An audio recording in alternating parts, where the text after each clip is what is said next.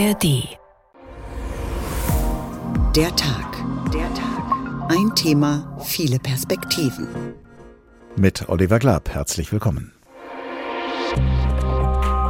Haben schon mich angegriffen und geschrien, dass ich bin Putin Freund und so weiter. Die Russen werden irgendwie Aggressor oder Terrorist oder was auch immer beschimpft. Ich war stolz, Russin zu sein. Mittlerweile erzähle ich davon nur, wenn ich gefragt werde, wenn man mitbekommt, dass ich mit meinen Kindern Russisch spreche. Meine Mutter lebt in einer eigenen Welt. Alles, was in ihr Bild passt, äh, nimmt sie auf. Alles andere nennt sie Propaganda. Das liegt so richtig tief im Herzen und das Herz ist zerrissen jetzt sozusagen. Deswegen ist der Pass jetzt erstmal im Klo gelandet und ich bin auf dem Weg, eine wahrhafte deutsche Person zu werden mit Tatort und Bratwurst und Kirmes und keine Ahnung.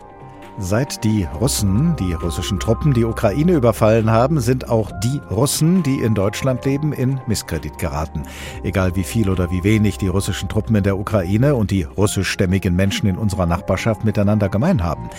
Befremdet reagieren nun Menschen mit russischem Pass, aber ohne Fabel für Putin, auf die Ablehnung, die ihnen seit Kriegsbeginn vielfach entgegenschlägt. Und Deutsche reagieren befremdet, wenn russische Menschen bei uns Putin und seinen Krieg verteidigen. Die deutsch-russischen Beziehungen sind eben auch abseits der Politik auf der persönlichen Ebene eine Beziehungskiste und die steckt seit Kriegsbeginn in einer ganz ähnlichen Krise. Befreundet und befremdet zu sein, beides prägt immer wieder gleichzeitig und abwechselnd das deutsch-russische Verhältnis auch im Alltag. Wie tief und wie breit sind die Gräben zwischen beiden Seiten seit dem 24. Februar 2022 und wie lassen sie sich überbrücken? Auf welcher Seite stehst du? Unsere Nachbarn aus Russland, so heißt diesmal der Tag. Ein Thema, viele Perspektiven. Sowohl die Sendung als auch der dazugehörige Podcast in der ARD Audiothek. Und die Worte unsere Nachbarn aus Russland ergeben hierzulande auch aus russischer Perspektive einen Sinn, denn Menschen aus Russland, die in Deutschland leben, haben auch hier in Deutschland Nachbarn aus Russland. Und die einen denken womöglich völlig anders über den Krieg in der Ukraine als die anderen. Auch wenn seit dem 24. Februar letzten Jahres die Versuchung groß sein mag, alle Menschen aus Russland über einen Kamm zu scheren. Diese Erfahrung hat schon kurz nach Kriegsbeginn Oleg Ismagilov gemacht. Er besitzt und betreibt in Gießen das Bistro Moskau und er sah sich damals vor 16 Monaten quasi von einem Tag auf den anderen mit Hassposts und schlechten Google-Bewertungen konfrontiert. Guten Tag, Herr Ismagilov. Guten Tag. Wie war das damals unmittelbar nach Beginn des Krieges in der Ukraine? Welche Sätze haben Sie da lesen müssen im Netz? Ja, wir haben alles Mögliche auf, der, auf den Bewertungen gehabt, von Terroristen bis zu Kindermörder und alles, äh, alles Mögliche. Äh, dann haben Leute geschrieben, sagt eurem, sagt eurem Präsidenten, er tötet Kinder, haben Bilder von zerbombten Städten auf die Seite gepostet. Mögliche von A bis Z. Was haben Sie gedacht, als Sie das gelesen haben? Was war Ihre spontane Reaktion? Meine, meine Reaktion darauf war, was haben wir damit zu tun? Ich lebe hier seit, äh, seit 95 in Deutschland, ich arbeite hier, ich zahle hier Steuern, ich habe einen deutschen Ausweis, alles, ja, aber das interessiert halt die Leute nicht. Im Netz anonym Hass abzuladen ist ja vergleichsweise einfach. Wie war das denn im Restaurant selbst, im persönlichen Kontakt mit Ihren Gästen? Fragen die manchmal auch, äh, was ist los mit, in Anführungsstrichen, deinem Präsidenten? Nee, eigentlich nicht. Also persönlich eigentlich nie. Wenn, dann äh, rufen die beim Telefon anonym an, sagen dann ein paar, paar Sprüche und legen auf. Sind denn weniger Gäste gekommen? Haben Sie sowas gespürt? Ja, schon. Also teilweise hat man es schon gespürt, dass weniger gekommen, äh, Gäste gekommen sind.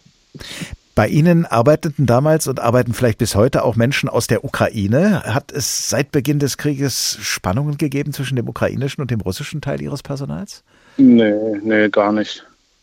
Gar nicht. Wie sind Sie mit den Anfeindungen umgegangen, die Sie damals lesen mussten? Was haben Sie konkret unternommen dagegen? Ja, also ich habe erstmal meine Meinung äh, im Internet kundgetan, habe hab das ja bei Instagram und Facebook äh, öffentlich gepostet ja, dass wir, da, dass wir da nicht mitzureden haben und auch nicht dafür können, dass da ein Krieg ausgebrochen ist. Ja, und dafür haben wir auch viel, äh, viel positives Feedback bekommen. Es kommen äh, auch heute noch Leute, die de, den Bericht damals auch in der Zeitung gelesen haben, vor mittlerweile fast anderthalb Jahren und sprechen mich noch darauf an, dass wir uns dann, äh, sage ich mal, nicht runterziehen lassen sollen, dass die Leute auf unserer Seite sind. Wir können ja, wir können ja nichts dafür. Haben Sie zwischendurch auch mal dran gedacht, Ihr Restaurant mit dem Namen Bistro Moskau anders zu nennen? Nee, das will ich auch nicht. Wir haben uns äh, den Namen Moskau, äh, also Bistro Moskau dazu entschieden, damit die Leute wissen, es ist eine russische Küche, ja, und wir haben uns über Jahre den Ruf aufgebaut. Wir haben durchschnittlich, also ziemlich positive Google-Bewertungen, ja, und irgendwie den Namen aufgrund eines Krieges zu ändern, das sehe ich nicht ein. Haben Sie denn das Gefühl, dass sich inzwischen die Lage, das ist ja jetzt nun 16 Monate her, dass der Krieg begonnen hat, dass sich das alles ein bisschen äh, beruhigt hat? Oder haben Sie immer noch das Gefühl, wenn Sie jetzt irgendwo außerhalb Ihres Restaurants sind, äh, in der Öffentlichkeit Russisch mit jemandem sprechen, äh, dass Sie dann schief an der Seite angeguckt werden? Ach nö, mittlerweile interessiert das, glaube ich, keinen mehr. Oleg Ismagilov, Besitzer des Bistro Moskau in Gießen. Ganz herzlichen Dank. Dass es auch vielen anderen russischen und russischstämmigen Menschen in Deutschland äh, gleich nach Kriegsbeginn in der Ukraine ähnlich ergangen ist und ergeht wie Oleg Ismagilov, das hören wir jetzt im Bericht unseres Nordhessen-Reporters Carsten Gulke. Er hat versucht, möglichst viele Menschen mit russischen Wurzeln danach zu fragen, aber trotz russischer Sprachkenntnisse, die der Kollege hat, waren seine Versuche nicht immer von Erfolg gekrönt. Nein, reden wollen sie nicht, vor allem nicht in ein Mikrofon. Das ist die Antwort, die ich immer wieder erhalte, wenn ich die Menschen in ihrer Muttersprache höflich um ein Gespräch bitte. Andere drehen sich sofort weg oder legen einfach den Telefonhörer auf, wenn ich sie anrufe. Es regiert die Angst, so mein Gefühl. Vielleicht sind sie aber auch einfach nur genervt von den immer wieder gleichen Fragen zum Krieg, zu Russland, zu Putin. Ich treffe mich mit Tatjana in ihrem Garten. Auch sie will nicht über Politik reden. Ich habe sehr viel Kontakte mit Heimatdeutschen und wir sind sehr freundlich alle zwischen und wir haben keine welche Schwierigkeit. Ihr Leben sei bunt, so wie ihre Herkunft, lacht die heute 70-Jährige. Ich bin geboren von Mama Ukrainerin, Papa aus Weißrussland. Ich bin Russin, verheiratet mit deutschem Mann. Schwiegersohn aus Polen meine Kinder ist Deutsche. Ich habe 30 Jahre, mehr wie 30 Jahre in, in Kirgistan gelebt. Sie hat gebacken und ihren Priester eingeladen von der russischen Kirche. Alexei Lemmer, ein junger Mann mit lachenden Augen, für ihn steht derzeit Hilfe an erster Stelle, egal ob Russe, Ukrainer oder welcher Nation auch immer. Natürlich, äh, seit dem letzten Jahr gab es noch mehr Sorgen zwischen Leuten, auch die, die hier sind, die, die dort sind, kann natürlich äh, den Krieg, der dort geschieht, auch äh, hierher ziehen durch Konflikte, durch irgendwelche Handlungen, die wir also nicht richtig machen. Ähm, das ist sehr leicht, die Kontakte zu verlieren und es ist sehr schwer, die Kontakte wieder aufzuarbeiten. Er betet jeden Tag für den Frieden, so der Priester. Er hat Pavel mitgebracht. Pavel ist Handwerker und Pavel ist sauer. Ja, sage ich ehrlich, das war sogar, ich besuche viele Kunden. Das war immer, manchmal kann man doch auf lächerliche Seite gehen, ja. Aber von manchen waren schon, war schon echt. Sie haben schon mich angegriffen und geschrien, dass ich bin Putin Freund und so weiter. Und sie müssen alle ausgewiesen sein. Seit Jahren repariert er Gasanlagen in Deutschland. Er hat viele Freunde gefunden. Aber auch er spürt den Hass und die Anfeindungen. Nicht nur Pavel ist bereits wegen seiner russischen Herkunft attackiert worden. Auch seine Kinder leiden unter ihren russischen Wurzeln und dafür hat Pavel überhaupt kein Verständnis. Und wenn sie kommen da, äh, daheim und sagen, das Lehrer sag, erzählt so eine Geschichte wegen des Politik und Putins, dann habe ich gesagt, das reicht. Lehrer muss seine Fach bringen, Physik, Mathe oder sowas, aber nicht diese politische Scheiß. Tatjana legt noch einmal von ihrem leckeren Kuchen nach und schenkt Tee ein. Vater Alexei, wie er liebevoll von Pavel und Tatjana genannt wird, hofft darauf, dass die Menschen sich endlich wieder besinnen. Ich hoffe, dass die ältere Generation diese Krise Krise irgendwie ausgleichen wird, weil die ältere Generation hat erlebt, dass zwischen Russland und äh, Deutschland viele äh, gute Projekte waren, viele, viel Zusammenarbeit war und dass es einfach eine gute Verbindung ist. Und ich hoffe, dass, dass diese ältere Generation auch einen Einfluss auf die jüngere in der Zukunft haben wird, damit äh, alle verstehen, dass der Hass nicht der Weg äh, zum Frieden ist. Das sagt Vater Alexei, Priester einer russisch-orthodoxen Gemeinde hier in Hessen. Und er hofft, wie wir gehört haben, dass die ältere Generation die deutsch-russischen Beziehungen im deutschen Alltag wieder ins Lot bringen kann. Zu dieser älteren Generation gehört womöglich auch der Schriftsteller Wladimir Kamina. Er ist 1967 in Moskau geboren und hat seine russische Heimat noch zu Zeiten der Sowjetunion verlassen. Seit mehr als 30 Jahren lebt er hier in Deutschland. Guten Tag, Herr Kamina. Guten Tag. Sie schreiben Ihre Bücher und Texte auf Deutsch und nicht in Ihrer russischen Muttersprache, was sicher sinnvoll ist, wenn Sie hier in Deutschland leben und arbeiten. Aber hatten Sie nie das Bedürfnis, sich als Schriftsteller ab und zu auch auf Russisch auszudrücken? Naja, ich schreibe zwar auf Deutsch, aber sehr viel über, über meine Heimat, über Russland, über Sowjetunion. Insofern, ich glaube, wir haben uns verschmolzen mit dieser Heimat. Ich hatte mir nie so viele Gedanken über die Heimat gemacht, bevor ich nach Deutschland auswanderte, ehrlich gesagt. Wir schauen ja in dieser Folge von Der Tag ein Thema viele Perspektiven auf die Beziehungen zwischen Deutschen und Menschen mit russischen Wurzeln, die in Deutschland leben.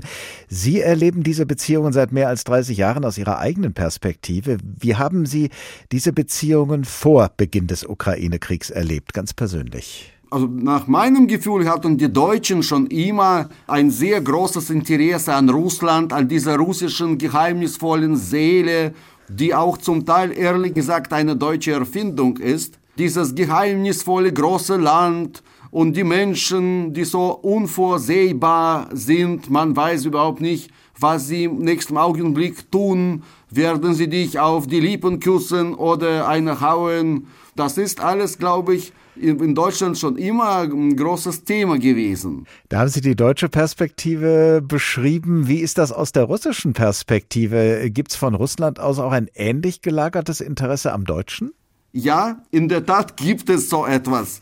Ja, da wird Deutschland auch, wie soll man sagen, zu einem idealen Land erhoben wo die äh, vernünftigen, die guten Menschen leben. Aber das hat auch in der russischen Literatur mehrmals Anklang gefunden. In dem berühmten Roman Oblomov ist ja der faule Gutsbesitzer äh, ständig mit einem Deutschen im Gespräch, der immer alles weiß, wie man das richtig macht. Und der Russe stimmt ihm zu, aber kann sich trotzdem nicht vom Sofa heben. Ja, es gibt ein, ein Bild von Deutschland. Die deutsch-russischen Beziehungen, geprägt durch solche Bilder, wie Sie sie gerade beschrieben haben, haben ja, und das werden wir in der Sendung ja auch noch thematisieren, ähm, sehr viele verschiedene Etappen durchlaufen. Es war ein ständiges Auf und Ab, wenn man so will.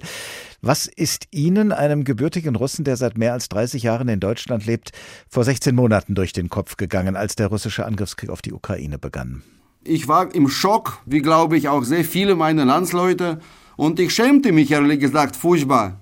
Ich bin doch derjenige gewesen, der hier seit 33 Jahren überall erzählte, wie okay Russland ist und ein europäisches Volk, genauso europäisch wie du und ich. Und dann auf einmal machen sie so einen Ritt, überfallen ein Nachbarland, töten Menschen, zerbomben Häuser. Das war natürlich ein großer Schock. Finden Sie sich jetzt seit Kriegsbeginn immer wieder in der Rolle eines Erklärers wieder, der seinem Publikum erklären soll, was im Kopf eines Mannes wie Wladimir Putin vorgeht?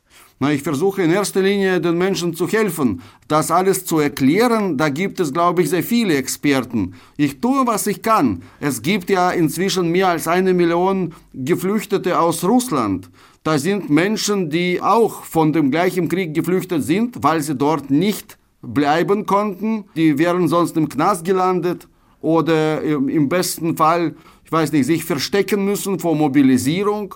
Und diesen Menschen muss auch geholfen werden. Sie werden nicht ähm, als Geflüchtete hier anerkannt. Ja, wahrscheinlich auch zu Recht. Ich meine, ihre Häuser werden nicht zerbombt, aber sie sind trotzdem in einer äh, potenziell sehr bedrohlichen Lage.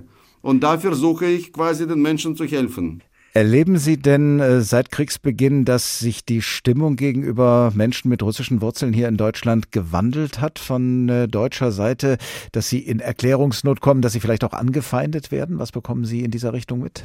Natürlich nach eineinhalb Jahren Krieg sind bestimmte Vorurteile schon entstanden. Es gab ja hier auch Diskussionen über Russophobie. Ich selbst habe das nur am Rande wirklich, also nicht der Rede wert. Also diese Erlebnisse kann man nicht vergleichen mit dem, was die Ukrainer quasi in ihrer Heimat da an Not und Leid erfahren haben. Deswegen, ich glaube, es ist einfach jetzt der falsche Zeitpunkt, sich als Russe zu beschweren über irgendeine falsche Einstellung. Ja, in gewisser Weise tragen wir alle ähm, einen Teil der Verantwortung für das, was geschehen ist. Und man muss mit dieser Verantwortung leben, klarkommen, ja. Sie haben ja im Laufe Ihres Lebens in Russland und in Deutschland viele Schwankungen im deutsch-russischen, im russisch-deutschen Verhältnis miterlebt. Wie zuversichtlich sind Sie, dass nach dem jetzigen vorläufigen Tiefpunkt auch mal wieder bessere Zeiten kommen? Es werden bessere Zeiten kommen. Also wir wissen doch, diese ganze Geschichte zeigt uns, dass wir uns in diesem Kreis bewegen. Es geht ständig auf und ab und Russland wird nicht verschwinden, auch nach einem verlorenen Krieg. Diese Idee, das Land mit einer Mauer umzuzingeln, so eine Mauer wird niemals gebaut werden. Nach wie vor bleibt ja Russland das größte Land der Welt. Der Nachbar wird bleiben und wir müssen jede Möglichkeit nutzen, um im Gespräch zu bleiben. Sagt der Schriftsteller Wladimir Kaminer, geboren in Moskau und seit mehr als 30 Jahren in Deutschland. Vielen Dank.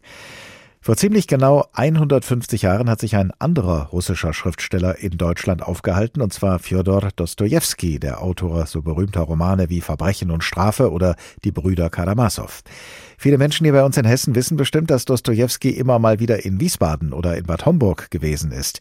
Im Juni 1874 war er allerdings zur Kur in Bad Ems. Das liegt heutzutage nicht in Hessen, sondern in Rheinland-Pfalz. Was uns in diesem Fall etwas versöhnlich stimmen kann, denn Dostojewskis Briefe aus Bad Ems zeigen, dass es nach seiner Ankunft schnell vorbei war mit seiner guten Laune, die er bei der Anreise noch gehabt hatte. Noch nie habe ich etwas in dieser Art gesehen. Ems ist ein Städtchen in einer tiefen Schlucht zwischen hohen Hügeln, die ganz von Wald bedeckt sind. Das Städtchen lehnt sich an Felsen, die malerischsten, die es in der Welt gibt. Eigentlich besteht es nur aus zwei Uferkais an dem nicht breiten Fluss, und weiter kann es sich nicht ausdehnen, weil die Berge es einzwängen. Es gibt hier Promenaden und Gärten, alles ganz anmutig. Von der Lage des Ortes bin ich hingerissen, von den sonstigen Bequemlichkeiten bin ich keineswegs entzückt. Preise, was für Preise! Entsetzlich! Alles, was wir uns ausgemalt hatten, dass sich in Ems für mich eine kleine Wohnung finden ließe, erwies sich als unmöglich, weil es überhaupt keine Privatwohnungen gibt. Die Geschäfte sind hundsgemein. Ich wollte mir einen Hut kaufen, fand jedoch nur ein einziges Lädchen, wo es Ware gibt, wie bei uns auf dem Trödelmarkt. Und all das wird stolz ausgestellt. Die Preise sind unverschämt. Und die Kaufleute halten ihren Rüssel hoch. Das schrieb der russische Schriftsteller Fjodor Dostojewski im Jahre 1874 aus Bad Ems. Fortsetzung folgt. Springen wir jetzt wieder 150 Jahre nach vorn und schauen wir weiter auf das gegenwärtige Verhältnis zwischen deutschen und in Deutschland lebenden Menschen russischer Herkunft. Auf welcher Seite stehst du? Unsere Nachbarn aus Russland. So heißt der Tag, den Sie gerade hören. Der Tag, ein Thema, viele Perspektiven. Die Frage, auf welcher Seite stehst du als Russe oder Russin in Deutschland angesichts des Ukraine-Kriegs, diese Frage stammt aus der Fernsehdokumentation Sieben Tage Russisch fühlen, Deutsch leben. Die Reporterin Bo Yun Kim und ihr Kollege Georg Gilstein begegnen darin Menschen, die in Deutschland leben, sich aber russisch fühlen und die aus durchaus unterschiedlichen Perspektiven auf Russland und den Krieg in der Ukraine schauen, manchmal auch aus mehreren Perspektiven zugleich. Mein Kollege Nikolaus Buschlüter hat sich die Doku angesehen. Zu Hause bei Familie Brandmeier in Bad Homburg. Die Familienmitglieder sehen sich als russische Familie, obwohl sie Russland schon vor fünf Generationen verlassen haben und auch niemand mehr einen russischen Pass hat. Der Mutter, Galina, war es immer wichtig, ihre sechs Kinder russisch zu erziehen. Deswegen wird zu Hause russisch gesprochen, auch wenn alle Deutsch können. Fast die ganze Familie ist fest verwurzelt in der russisch-orthodoxen Gemeinde. Der Krieg in der Ukraine hat das Leben der Familie verändert auf unterschiedliche Weise. Galina, die Mutter, ist dankbar dafür, dass sie in Deutschland lebt. Es gibt ja natürlich genug Russen, die würden schimpfen, die Deutschen sind so, die Deutschen sind so, die Deutschen sind so. Und ich sehe das ganz anders. Ich sehe das einfach, Leute, ihr wisst nicht, was ihr für ein Glück habt. Ihr werdet nicht verfolgt, ihr dürft sagen, was ihr wollt, wie ihr wollt vor allem. Da kann man doch nur zu loyal zu dem Staat stehen, oder? Mhm. Der einem sowas ermöglicht. Trotzdem ist die russische Identität für Galina weiterhin sehr wichtig. Sie fühlt sich russisch. Ihre Tochter Sophia hat sich dagegen nach Kriegsbeginn von der russisch-orthodoxen Gemeinde abgewandt. Ich war sozusagen stolz, Russin zu sein, stolz auf meine Geschichte und habe immer sehr viel davon erzählt. Mittlerweile erzähle ich davon nur, wenn ich gefragt werde, wenn man mitbekommt, dass ich mit meinen Kindern Russisch spreche. Ich gehe vorsichtiger mit den Menschen, die Russisch sprechen, um. Eben aus den politischen Gründen. Und ja, das hat sich definitiv verändert. Mein, mein Gefühl. Also ich würde jetzt mittlerweile auch sagen, ich bin Deutscher geworden. Auch Sophia möchte ihre russische Identität nicht aufgeben. Das gehe auch gar nicht, betont sie. Allerdings. Man bekommt mit, was die Bekannten in Russland auch da propagieren teilweise. Und man denkt sich so, Leute, ich würde euch so gerne aufklären, aber das würdet ihr mir eh nicht glauben, mhm. weil äh, die Propagandamaschine funktioniert. Szenenwechsel. Die beiden Reporter Bo und Georg sind nach Berlin gereist zu den Feierlichkeiten zum Tag der Befreiung am 8. Mai. Am sowjetischen Ehrendenkmal im Treptower Park werden viele russische Flaggen geschwenkt, es werden russische Lieder gesungen und Plakate zur Unterstützung der russischen Truppen gezeigt. Mit den HR-Journalisten will niemand reden. Fast niemand. Nur mit Konstantin, einem Mann mit einer kleinen Regenbogenflagge am Revers, kommen sie doch ins Gespräch. Hier also, sagen viele, also, äh, dass das, was äh, gerade in der Ukraine geschieht, also, ist rechtens, dass Faschismus da soll besiegt werden. Es ist äh, schrecklich zu hören, weil ich habe auch heute hier auch ganz, ganz viele nationalistische, antisemitische, homophobe Sprüche gehört. Konstantin ist Mitte 30 und homosexuell. Er kam mit 14 Jahren nach Deutschland. In Russland würde er nicht offen schwul leben können, deshalb will er nicht zurück. Konstantin ist Russe, will seinen russischen Pass aber bald abgeben. Die Reporter besuchen ihn zu Hause, wo er mit seiner Mutter Ludmilla lebt. Ludmilla wurde in der Ukraine geboren, ist aber russisch. Sie ist seit 20 Jahren in Deutschland, spricht aber trotzdem kaum Deutsch. Fast den ganzen Tag schaut sie russisches Staatsfernsehen. Sie findet, Putin habe keine andere Wahl gehabt, als den Krieg anzufangen. Die Ukraine als solche hat nie existiert. Den Staat der Ukraine gab es nicht, verstehst du? Der Staat hat nie existiert. Und die Ukraine? Polen gibt es, die Ukraine nicht. Mit seiner Mutter streitet sich Konstantin oft über den Krieg. Deshalb verlässt er den Raum, als sie dazu befragt wird. Meine Mutter lebt in einer eigenen Welt, aber sie äh, hat im Kopf einen Filter und äh, alles, was sie gefällt und äh, alles, was äh, in ihr Bild passt, äh, nimmt sie auf. Alles andere nennt sie Propaganda und sagt, nee, äh, das stimmt gar nicht. Das Fazit der beiden Journalisten nach ihren vielen Treffen, manche der russischstämmigen Gesprächspartner fühlen sich entwurzelt, andere stellen ihre russische Identität überhaupt nicht in Frage. Wer sich aber schon vor dem Krieg ausgeschlossen fühlte, ist für die russische Propaganda besonders empfänglich. Sieben Tage Russisch fühlen, Deutsch leben, so heißt die HR-Fernsehdoku von Bojon Kim und Georg Gildstein, in die uns der Kollege Nikolaus Buschlüter gerade einen Einblick gegeben hat. Und mit dem Co-Autor der Doku, Georg Gildstein, bin ich jetzt verbunden. Guten Tag. Hallo, guten Abend. Herr Gildstein, Sie haben russische Eltern und neben dem Deutschen auch einen russischen Pass. Was ist Ihnen persönlich während der Dreharbeiten durch den Kopf gegangen?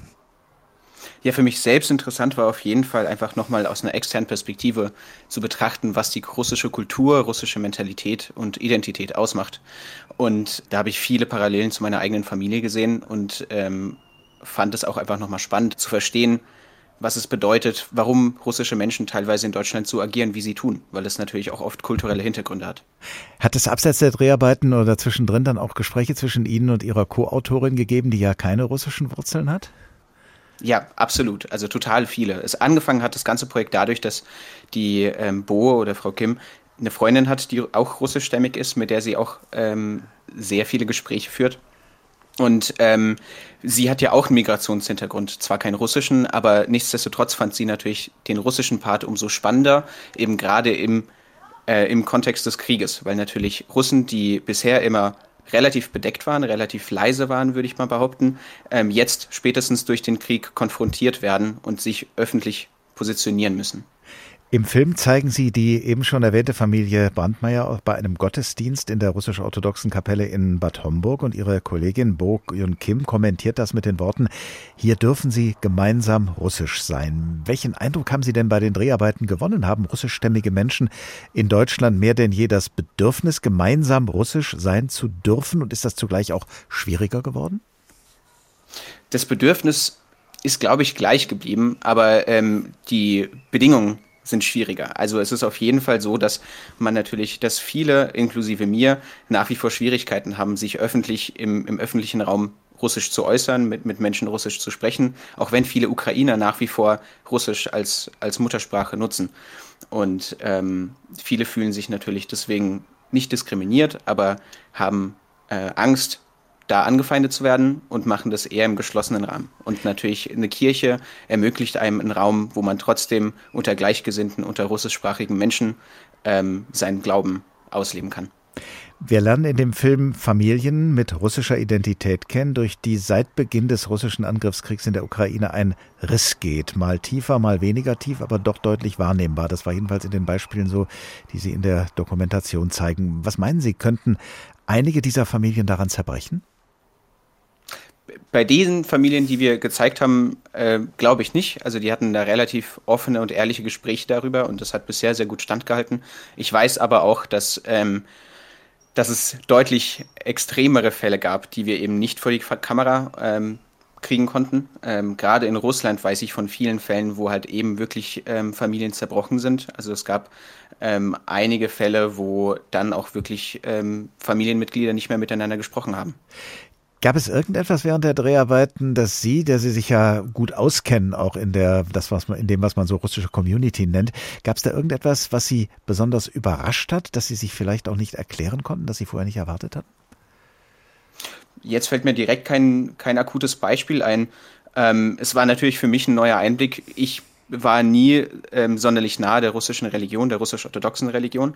Ähm, das war für mich nochmal ein sehr interessanter Einblick, ähm, was eben dieser russisch-orthodoxe Glaube ausmacht. Ansonsten waren natürlich ähm, sehr viele Eigenschaften oder sehr viele Situationen, die mir natürlich irgendwie in ähnlicher Form schon mal passiert sind oder wo ich dann merke, ah, okay, ähm, zum Beispiel russische Männer sind eher sehr unemotional, sehr, ähm, sehr kalt und haben teilweise natürlich sehr ähm, absurde Meinung, also absurd vielleicht nicht, aber etwas waghalsige Meinung. Ähm, ich weiß zum Beispiel von meinen von meinem Vater, aber auch von vielen anderen Männern, dass sie ähm, sehr gerne dazu tendieren, vielleicht von Verschwörungstheorien oder von sehr alternativen Nachrichtenquellen ähm, Fakten aufzuschnappen. Haben Sie denn jetzt, nachdem Ihr Film über Menschen, die Deutsch leben und Russisch fühlen, fertig ist, eine Vorstellung davon, wie sich die Gräben, die durch den Ukraine-Krieg entstanden sind, zwischen unterschiedlich denkenden Menschen mit russischen Wurzeln, wie sich die überbrücken lassen könnten? Also ich glaube, viele der russischen Menschen in, in Deutschland ähm, tun schon sehr viel dagegen. Also sowohl ich als auch die Familie Brandmeier als auch viele andere russischstämmige Menschen ähm, haben sehr vielen Ukrainern hier versucht zu helfen, haben ihnen Unterschlupf gegeben, haben ihnen bei der Übersetzung geholfen, ähm, haben getan, was sie konnten. Und ähm, das ist schon ein sehr, sehr großes Zeichen der Solidarität. Und ich bin auch nach wie vor der Meinung, dass ähm, gerade außerhalb der Russ Russland und der Ukraine ähm, halten die russischen und ukrainischen Völker eigentlich vergleichsweise gut zusammen, weil sie verstehen, dass die Kultur sehr ähnlich zueinander ist, sehr eng verwoben ist und man versucht, sich hier gegenseitig zu helfen. Dennoch muss man natürlich sehr viele Gespräche führen. Ähm, man muss eben auch oft unangenehme Gespräche führen. Man muss sich teilweise ähm, schräge Meinungen anhören, die eben aus russischen Medienportalen stammen. Georg Hildstein, Co-Autor des Films Sieben Tage Russisch fühlen, Deutsch leben, zu finden in der ARD Mediathek. Ganz herzlichen Dank. Kehren wir an dieser Stelle nochmal zu Fjodor Dostojewski zurück, dem russischen Schriftsteller, der sich im Sommer 1874 in Deutschland aufgehalten hat. Er war damals zur Kur in Bad Ems und er hat in vielen Briefen an seine Frau sehr deutlich beschrieben, wie es ihm damals gegangen ist. Als Russe, fern der Heimat, unter Deutschen. Sie haben eine schreckliche Aussprache und stellen sich beim Hören stockdumm an. Ein Deutscher sagte mir unterwegs, Upa, Upa. Was ist das, Upa? fragte ich ihn, und schließlich stellte sich heraus, dass Upa Oper heißen soll. Den Garten und den Park kenne ich schon kreuz und quer, und woanders hingehen kann man nicht. Und vor allem sind hier ewig Massen von Menschen. Der Anblick all dieser Menschen ist unerträglich. Ich bin schon so gereizt, dass ich besonders morgens jeden Einzelnen in dieser bunt gemischten Schar als meinen Feind betrachte. Ja, ich wäre in meiner Seel sogar froh, wenn es einen ordentlichen Krawall gäbe. Ich bin manchmal so gereizt, dass ich, obwohl ich mir vornehme, fest zu schweigen, mitunter nicht an mich halten kann. Das Gedränge um Kränchen, wo der Brunnen in die Gläser eingeschenkt wird, ist schrecklich. Und überhaupt gelte ich unter gewissen deutschen Kurgästen als der gallige Russe. Das schrieb der russische Schriftsteller Fjodor Dostojewski im Sommer 1874 über seinen Kuraufenthalt in Bad Ems. Dass ein russischer Schriftsteller damals einen deutschen Kurort aufsuchte, auch das deutet darauf hin, dass es über Jahrhunderte hinweg immer wieder sehr enge Beziehungen zwischen Deutschland und Russland gegeben hat. Der Historiker Stefan Kreuzberger hat das insbesondere für das 20. Jahrhundert und die ersten Jahrzehnte des 21. Jahrhunderts erforscht und über seine Beobachtungen und Erkenntnisse ein Buch geschrieben mit dem Titel Das deutsch-russische Jahrhundert Geschichte einer besonderen Beziehung. Guten Tag, Herr Professor Kreuzberger. Einen schönen guten Tag, glaube ich. Grüße Sie. Hallo. Was ist denn das Besondere an dieser Beziehung und inwiefern ist das 20. Jahrhundert aus Ihrer Sicht ein deutsch-russisches Jahrhundert gewesen? Naja, das Besondere mit Blick auf Deutschland und Russland besteht wirklich darin, sie werden wirklich im gesamten langen 20. Jahrhundert mit seiner Ausstrahlungskraft in das 21. Jahrhundert keinerlei Staaten, keine Länder finden auf der Welt, deren Beziehung auch annähernd so intensiv, so nachhaltig, einerseits durch Revolution und Umbrüche, äh, durch Terror und Gewalt. Und da denkt man gemeinhin immer an den Zweiten Weltkrieg, an 27 Millionen tote Sowjetbürger, Millionen von Deutschen äh, im Zuge dieses Ostkrieges, dieses Russlandkrieges. Aber auch Zusammenarbeit, Annäherung und Abgrenzung. Und da würde ich als Stichwort nennen neue Ostpolitik. Nicht zu vergessen natürlich auch die Wiedervereinigung 1990, die ohne das Zutun Michael Gorbatschows, des sowjetischen Präsidenten, so nicht stattgefunden hätte. Und die Deutschen haben ihm in dieser Hinsicht sehr, sehr viel zu verdanken und die gesamte Szenerie in den 90er Jahren auch Russland an Europa heranzuführen, ist in dem Zusammenhang zu sehen. Das ist schon die Besonderheit und äh, erklärt im Grunde diese historische Grunderfahrung, weshalb in erheblichem Maße die Verhaltensweisen der deutschen Russenlandpolitik im Augenblick so sind, wie sie sind. Das ist ein sehr wechselvolles Verhältnis gewesen, so wie Sie das gerade in aller Kürze skizziert haben. Ein Verhältnis, in dem wahrscheinlich alles irgendwie schon mal passiert und da gewesen ist. Ja. Gleichwohl, was hat sich trotzdem noch mal grundsätzlich geändert seit dem 24. Februar des vergangenen Jahres, seit Beginn des russischen Angriffs auf die Ukraine? Na, wir sind natürlich entsetzt, vor allen Dingen vor dem Hintergrund, dass wir sehr stark eine glücklicherweise vom Frieden geprägte Gesellschaft unter dem Eindruck der friedfertigen, friedlichen Vereinigung Deutschlands und der 90er Jahre, wo man dachte, jetzt ändert sich das, die Welt nach dem Kalten Krieg, eine neue politische Ordnung. Äh, und Russland hat lange Zeit mitgezogen. Die Deutschen haben immens dazu beigetragen, im Verhältnis zu Russland und das Heranführen Russlands an den Westen, dass es dazu gekommen ist. Und das ist jetzt sozusagen spätestens seit dem 24.02. auf den Kopf gestellt worden, außer Kraft gesetzt worden. Ja, wir sind im deutsch-russischen Verhältnis wahrlich an einem Tiefpunkt, aber ich betone immer wieder, es gab schon dunklere Etappen, der Zweite Weltkrieg, ich habe es gerade eben schon angesprochen. Aber was hat sich geändert? Ja, es hat sich geändert in dem Zusammenhang, dass deutsche Ukraine-Politik zugleich auch Russland-Politik ist und die Politik Deutschlands nach dem 24. Februar immens zögerlich gewesen ist. Ich erinnere an die 5000 Helme, die die damalige Verteidigungsministerin angeboten hat.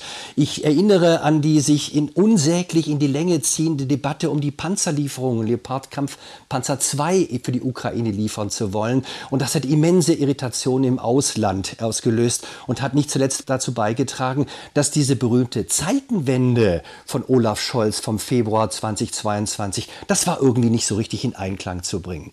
Und in der Tat, äh, man war gar nicht so sehr sicher, wie sind die Deutschen eigentlich zu positionieren. Was hat sich mit Blick auf Russland geändert? Es hat sich geändert, dass die Russen sich vor allen Dingen nach diesem Angriffskrieg oder mit Beginn des Angriffskriegs vor allen Dingen auf die USA fokussiert haben und im Grunde das Verhältnis zu Deutschland so gar nicht mehr gepflegt haben, weil sie einfach auch nicht mehr die Bedeutung Deutschlands aufgrund solcher Verhaltensweisen erkannt haben.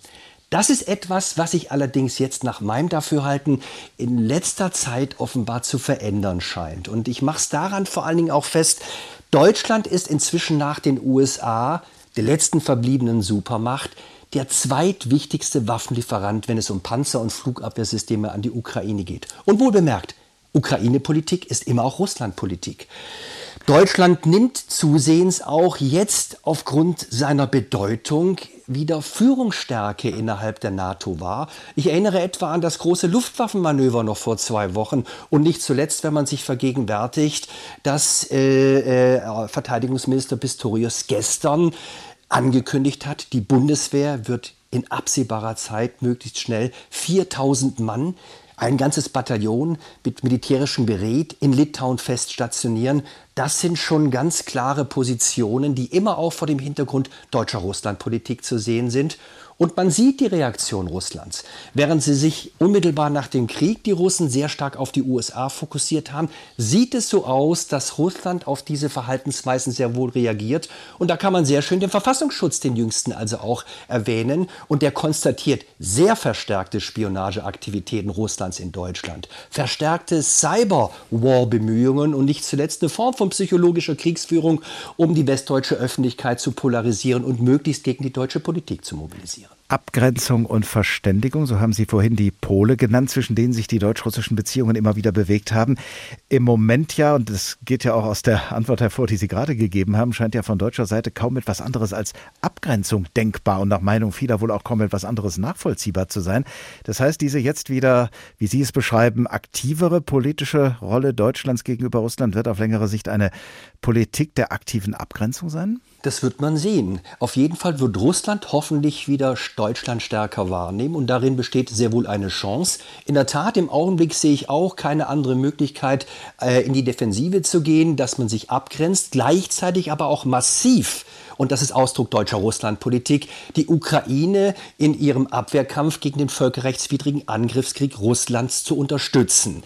Gleichwohl sollte man immer auch für Exit-Strategien, so möchte ich es mal bezeichnen, offen sein. Das heißt also, am Ende werden wir immer, und das ist eine Banalität natürlich, die ich als Historiker feststelle, wir werden in Situationen kommen, in denen letztlich auch wiederum die Diplomatie das Sagen haben wird. Aber zunächst mal muss die Entscheidung auf dem Schlachtfeld herbeigeführt werden. Sei es, dass ein Erschöpfungszustand eintritt, sei es, dass der eine oder der andere die Szenerie dominiert und man im Grunde aus einer entsprechenden Position der Stärke verhandeln kann kann. Und deshalb, dafür muss man offen sein und darin sehe ich am Ende auch wieder eine Chance. Das heißt, Brücken abzubrechen, man sollte nicht alles grundsätzlich abbrechen.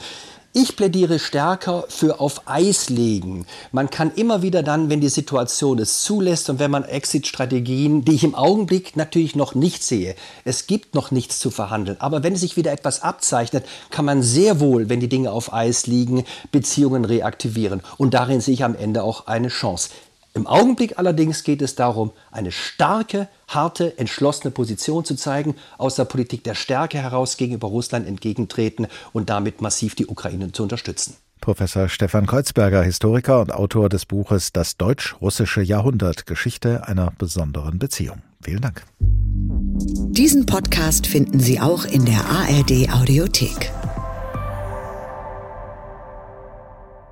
Nicht alle Brücken abbrechen zwischen Deutschland und Russland. Dazu raten viele auch und gerade auf der kulturellen Ebene. Und die Deutsche Oper Berlin zum Beispiel hat das bislang auch nicht getan.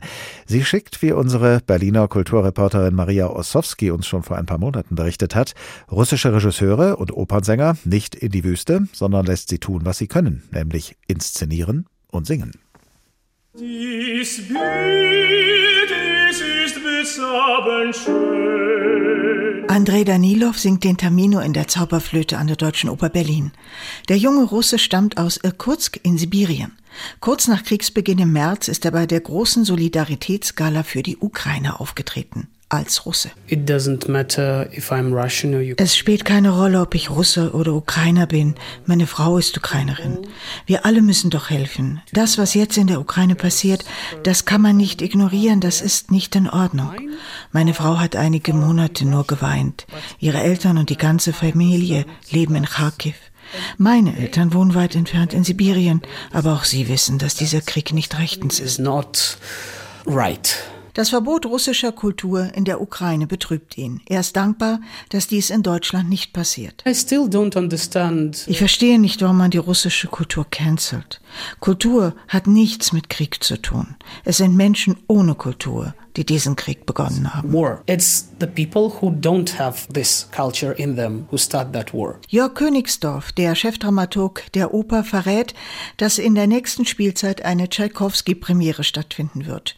Für ihn ist das Verbot russischer Kultur in der Ukraine zwar schwierig, aber er räumt ein. Ich persönlich finde so etwas falsch, aber wer bin ich, es den Ukrainern vorzuschreiben, die in einer instinktiven Abwehrreaktion gegen das, was sie als feindlich empfinden, in diesem Moment vielleicht auch Dinge über Bord werfen, von denen sie später wieder merken, dass sie eben doch zu ihrer eigenen Identität gehören. Wassili Bakatov, ein russischer Regisseur, hat die jüngste Premiere inszeniert, Verdis Simon Boccanegra.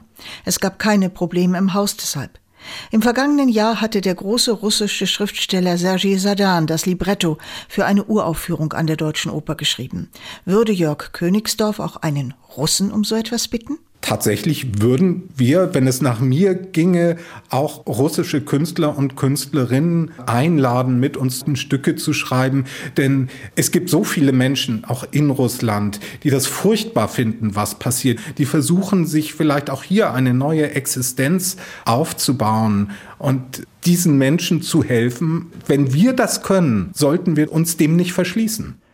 Und so ist auch vier Monate nach diesem Bericht unserer Berliner Kulturreporterin Maria Ossowski der russische Tenor Andrei Danilov, weiterhin festes Ensemblemitglied an der Deutschen Oper Berlin.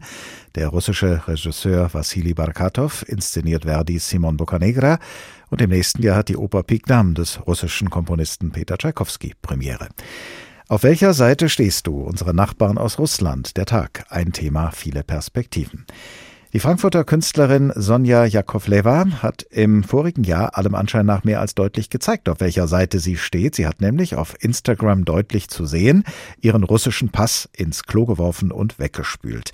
Es war zwar einer ihrer älteren, abgelaufenen russischen Pässe und der Wurf ins Klo dementsprechend eine symbolische Tat, aber solange sie den deutschen Pass, den sie beantragt hat, noch nicht in Händen hält, wäre es aus ihrer Sicht wahrscheinlich auch nicht vernünftig gewesen, ganz ohne Pass dazustehen. Guten Tag, Frau Jakovleva. Ja, schönen guten Tag aus Istanbul.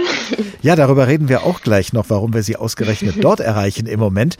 Aber zunächst mal, was machen Sie denn, wenn Sie Ihren deutschen Pass haben? Werden Sie dann nach dem ungültigen auch noch Ihren gültigen russischen Pass ins Klo werfen, weil Sie ja dann einen Pass haben, den deutschen? Mm, ja, ich glaube, das wird dann in so eine Art Erinnerungskiste kommen. Ähm, ich habe zwar keine Kinder, aber ich habe zum Beispiel einen Neffen, der auch mittlerweile einen deutschen Namen trägt und ähm, der wird vielleicht sich auch dann fragen, äh, was seine Tante für eine Vergangenheit oder was so seine russischen Wurzeln sind und dann kann ich das ja vielleicht alles lernen. Also ja, weil ich glaube, wenn wir das einfach alles so vergessen mit der ähm, Identität und dann das alles ins Klo spülen, dann hat keiner was davon. Ich glaube, man muss ja auch darüber reden und da wird ja viel Gesprächsbedarf in so 20 Jahren, wenn so ein äh, Kind zum Beispiel erwachsen wird, ja, wird man viel darüber zu reden haben. So ein Pass ist zwar ein Identitätsdokument, aber die Identität selbst ist ja schon etwas Komplexeres. Sie haben das gerade ja auch schon angedeutet. In welcher Hinsicht identifizieren Sie sich denn mit Deutschland und in welcher Hinsicht mit Russland?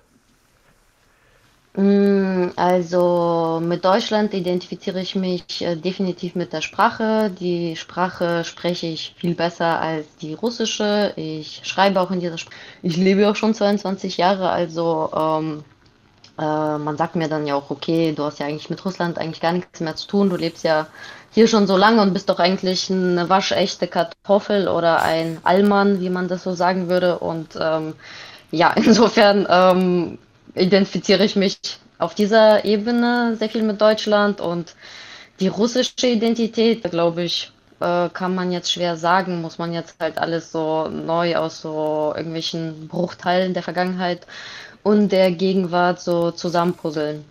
Wahrscheinlich, ich könnte mir vorstellen, dass Sie vielleicht auch äh, nochmal bewusst darüber nachgedacht haben, als eben äh, am 24. Februar letzten Jahres dieser russische Angriffskrieg in der Ukraine begann und dann vielleicht tatsächlich, vielleicht auch Sie gefragt worden sind, auf welcher Seite stehst du? Das ist ja heute unsere Überschrift.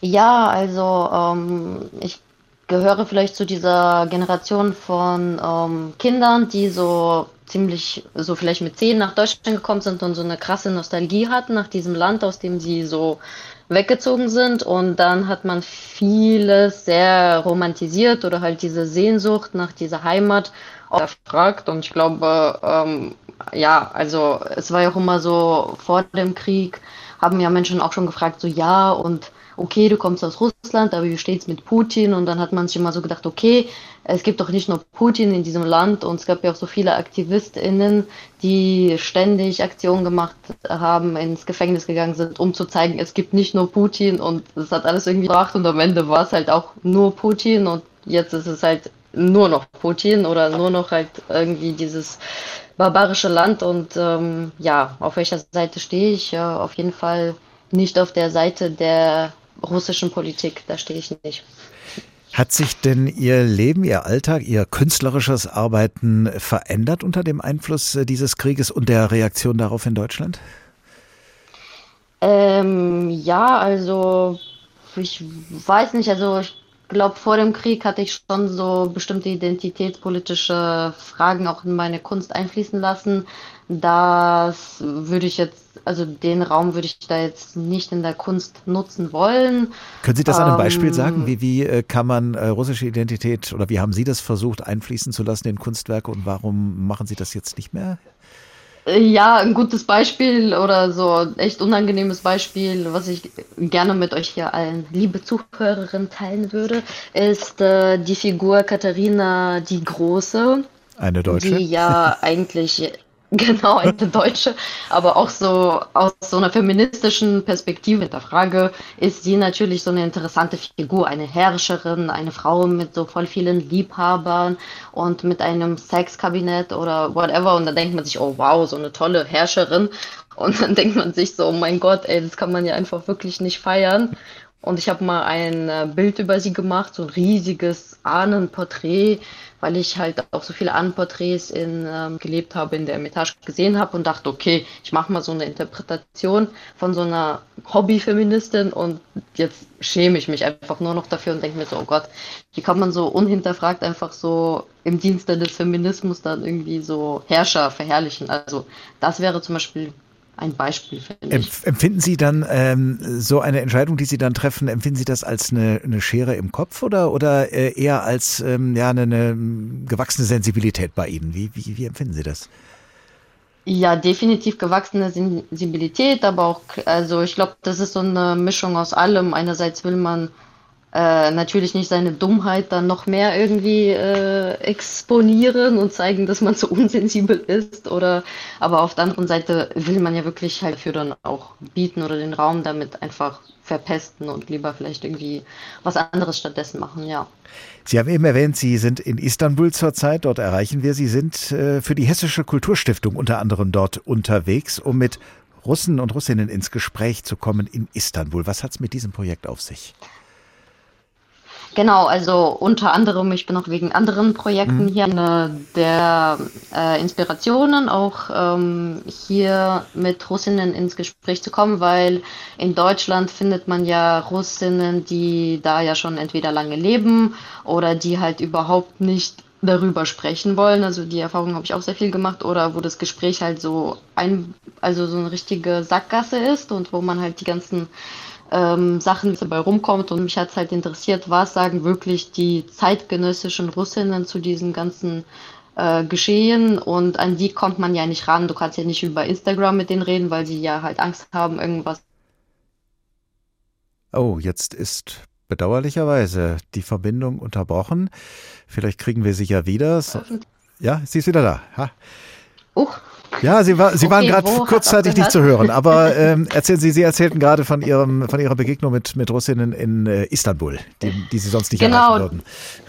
Ja, genau. Also die, das sind ja Menschen, die sind wirklich hierher geflohen aus Russland, weil sie zum Beispiel mobilisiert worden sind oder weil sie äh, queer sind und einfach äh, es nicht mehr ertragen, in diesem Land zu bleiben und zu leben. Und mit denen kann ich ja wirklich dann halt reden und mit denen würde ich ja gar nicht reden können, wenn ich sie über online Instagram-Medien versuchen würde, irgendwie deren Stimme zu hören. Also deswegen, ja. Und in Deutschland erreicht man sie auch nicht, weil da kommen sie ja gar nicht einfach so rein, wenn sie nicht stinkreich sind, wie irgendwelche Milliardäre oder Popstars, die dann irgendwie nach Berlin fahren, um sich vor dem Brandenburger Tor irgendwie äh, ein Selfie zu machen, zu sagen, ach, es ist so toll hier oder in Venedig in der Gondel reisen, obwohl irgendwie Krieg herrscht und weil die, das europäische Leben, was die Regierung ja so eigentlich verachtet, dann trotzdem irgendwie so genießen wollen. Ne? Also und mit diesen Leuten will ich ja nicht reden, sondern ja, mit ja. denen, die halt wirklich dagegen sind, aber auch dessen Stimme man halt nicht hören kann, weil sie auch Angst haben, sie zu äußern.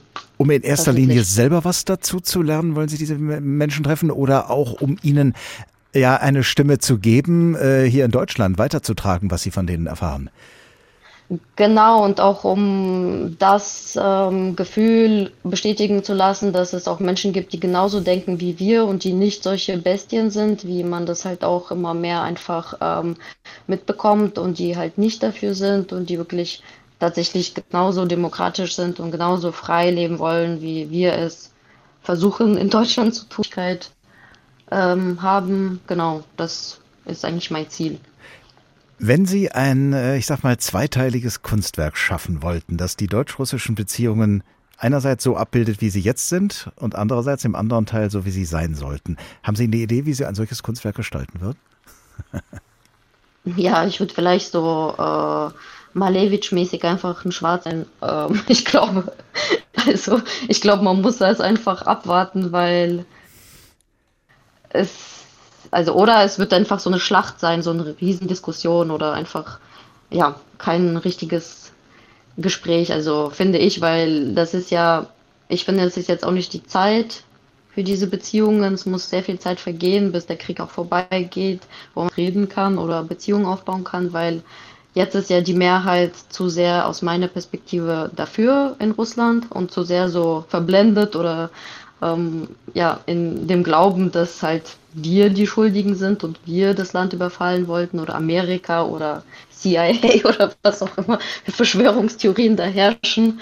Ähm, ja, es ist deswegen ja Bild malen oder kein Kunstwerk machen. Vielen Dank, Sonja Jakovleva, Frankfurter Künstlerin mit russischen Wurzeln und noch mit russischem Pass. Vielen Dank. Lassen wir an dieser Stelle noch einmal Fjodor Dostojewski zu Wort kommen mit ein paar Sätzen, die wir seinen vielen Briefen aus Bad Ems entnommen haben, wo er vor ziemlich genau 150 Jahren mehrfach zur Kur gewesen ist, als ein Russe in Deutschland. Gestern war ich im Kursaal. Zu meiner Verwunderung fand ich dort keine einzige russische Zeitung. Im vergangenen Jahr gab es fünf oder sechs Zeitungen. Ich weiß nicht, welchem Umstand das zuzuschreiben ist.